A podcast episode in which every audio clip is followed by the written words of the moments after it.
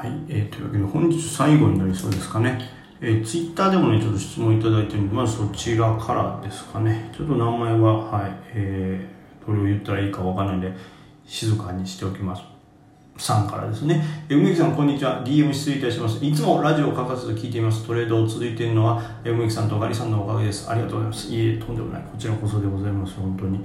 えー、質問なのですが、バチューのニュースはどうやって知りますか、えー、私は資金管理にロボフォリオというアプリを使ってますが、保有株と登録した銘柄についてニュースが音とともに、えー、届きますと。なかなか便利そうですね。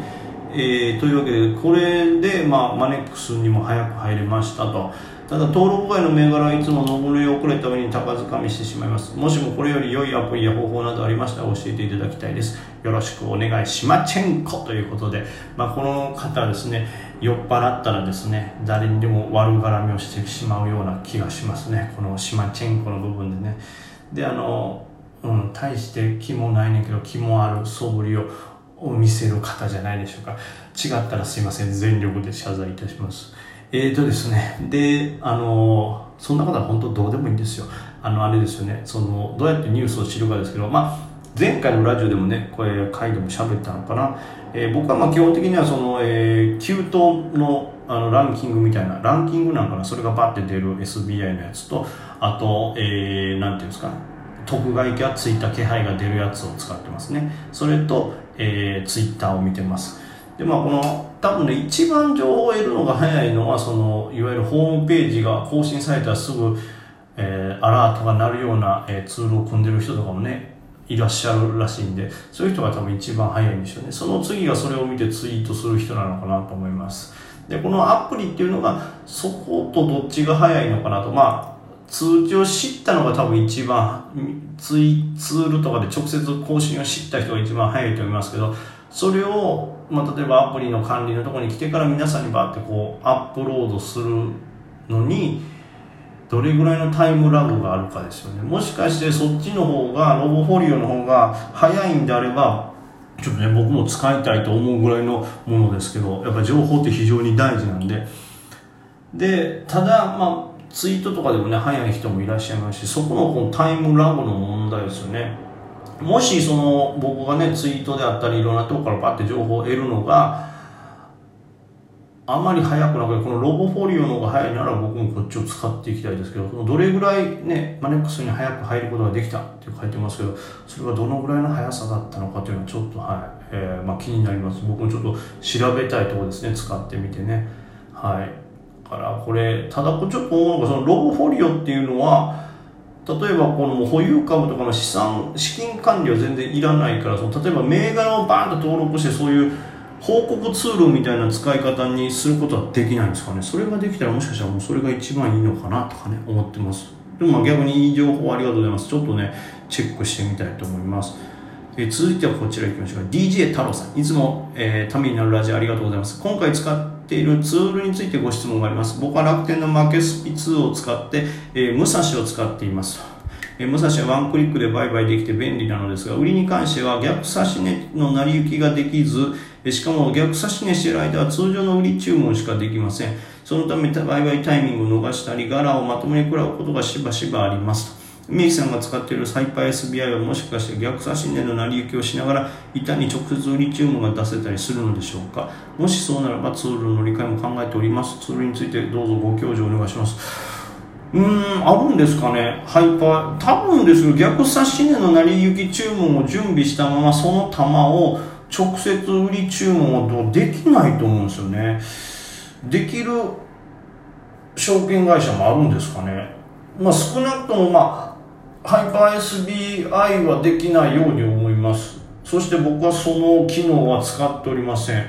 なんかね先物とかだったらねそれに近い機能ができますけどまあでもそれも反対売買に近いんかな。ここは損切りっていうのもできるしこのあいけるいける。先物はなんかあるんですよね。この値段で売るっていう注文出しといて逆にこれより下がったら、えー、逆差し値カットみたいなことはできるんですけど先物では僕それハイパー先物かな？オプションかなんか分からんけどそれでは先物ではたまにそういう取引をえー、使ってやったりしますけど株にツールがあるのかないのか、えー、使ってないですね。はい。まあ、というのもちょっと、まあ、必要性がそれほど感じてないっていうのもあるんですけど、基本的に、え、逆差し値っていうのも全くその日株見れないよみたいな時に、えー、その逆差し値を僕は入れておくか、まあ、ちょっと銘柄数多すぎて、管理が無理やみたいな。その上でこの銘柄もしかしたら危ないかもしれんな、みたいな時に逆差し値を入れておくことが稀にありますけど、基本的にはもう全部ちゃんと監視とか管理できないほどの銘柄って僕はやっぱ保有しないんで、今のところ30から40ぐらいまでなら、えー、まあ監視銘柄とは別に登録じゃない保有銘柄ってもなんとかなるということが、えー、決算で分かってきたんですけど、そのぐらいならまあそもそも値動きがあって、このチャートやばそうってなったら売りますし、うん、最悪そのね、サポライン割れの逆差し値だけ入れておけばそんなに困らないんで、あんまり僕自身それを使わないんでちょっと調べ方が足りない可能性がありますね。逆になんかこのラジオを聴いてる方で、まあその、なんですか、差し値注文を出しながら、まあちょっと逆に差し値を入れつつ、上がってきたら今やっぱり売りにっていうのをワンタッチで変えれるみたいなところがあるという人がいたらねまた教えていただけたらと思いますけど僕がやってる感じでは SBI ないんじゃないかな？分かんない。ああるかもしれないですけどとにかく僕は使ってないですね。基本的には逆差し値もできるだけ使いたくないんで板を見て、はい、最後の売る占いを決めたいんであんまり使ってないんですいませんお力になれず。で、まあ、質問残ってますけどこれはあれですね。ぬらりひょんさんですね。えー、まあ、えー、お昼のラジオを、えー、食事しながらガリ梅ラジオを聞いていたらガリさんのゲロ話で気持ち悪くなりチャンネル梅ラジにチェンジしましたと。まあねちょうど そんな話してましたけどね。ガリさんのお気にしてましたけど、えー、利根山でしたかと、えー、僕も利根山私も利根山小学校出身で利根山の団地に住んでました。ああ利根山の団地に住んでたことはいつもすいませんお金のない僕に勝手にビワを鳴らして食べさせてくれてありがとうございます。ねまあ、懐かしい。梅木さんが住んでらした辺もよく辺りもねよく通ってましたそうですね。利根山三丁目の辺りですかね。え利根山病院の山でもよく遊んでました。もうまさに僕もですよ。利根山病院ってねもともとなんか結核の隔離病棟みたいなもうだったみたいな。はい。まあ、今はもう違うんですけどもうなんかまさに何ていうんですかもう心霊スポット真っ只中みたいな感じなんですけどそこにねなんかその人らが使う用のグラウンドがあってねあのー、まあまあ開放してるわけじゃないんですけど結構自由に入れるから僕も入ってそこでサッカーしたりね。あと初めてそこでエロ本を見つけた覚えがありますね。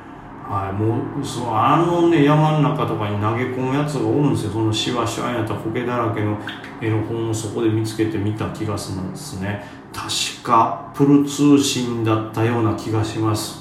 懐かしいね。アップル通信、アップル通信はいまだにこう投稿者にトトメスさんという人がめちゃくちゃ何回も投稿してるのなぜか記憶に残っております。もし僕が有名人になってサインを求めるとしたらトトメスさんでしょうね。はい。そう懐かしい、えー、年齢は13中の1期生なので随分おっさんですが今後ともよろしくお願いしますと。僕何期生やったかもちょっと覚えてないですけども1期生ってすごいもう本当大先輩ですよね。僕のもしかしたら景色が違うかもしれない。ちょっとね、まあ、株とはまた別の思い出話になりましたけど、まあ、そのような質問いただいてましたということでありがとうございます。でですね、えー、っと、まあ、もう日付変わって今日金曜日トレード終わって、またね、質問いただけてたらそれをお答えしようかと思いますけども、もし質問等ね、なかったりした場合の土日はねなんかあのまた月亭太夫さんとね、え株ではないお話。今月亭太夫さんがね牧場にねえ住んで、えー、生活をしてると、まあ、もちろん自分の表現したいことっていうのがなんかメインだそうなんですけどもそれのゆえにちょっとこうその役立つんじゃないかということで牧場で生活してるんですけど、まあ、僕もねその田舎暮らしというかねトレードするなら別にどうしても都会だっていうわけでもないと思うんでねそういうのもちょっとね頭に浮かべてたんでなんか今までと違うね、生き方、まあ、ちょっと前のその質問回答で言いましたけど一番大事なのは自分が幸せか思うか幸せに思うかどうかなんでその部分っていうのはもうお金でも解決できないことですからその自分の価値観本当の自分が嬉しいことを探すためにそういう牧場とか農場で暮らすのもありかなとはね思います。しいいと思うのでぜひよかったらそれをね、えー、まあ土日ちょっと配信するんで聞いていただけたらなというこう珍しく告知をするというすごいちゃんとしたラジオみたいになってますけども、はい、あともしそのなんかね、えー、まあこれのラジオトークですか？生配信機能っていうのもあるみたいなんでちょっと生配信にも挑戦してみようかななんて思ってますけどももしそのね生配信でも聞くよという方がいらっしゃったらこう生配信してみようかなというのは思うのは一つですね。でまあもしその生配信するとなったらですねその参加できる時間とかね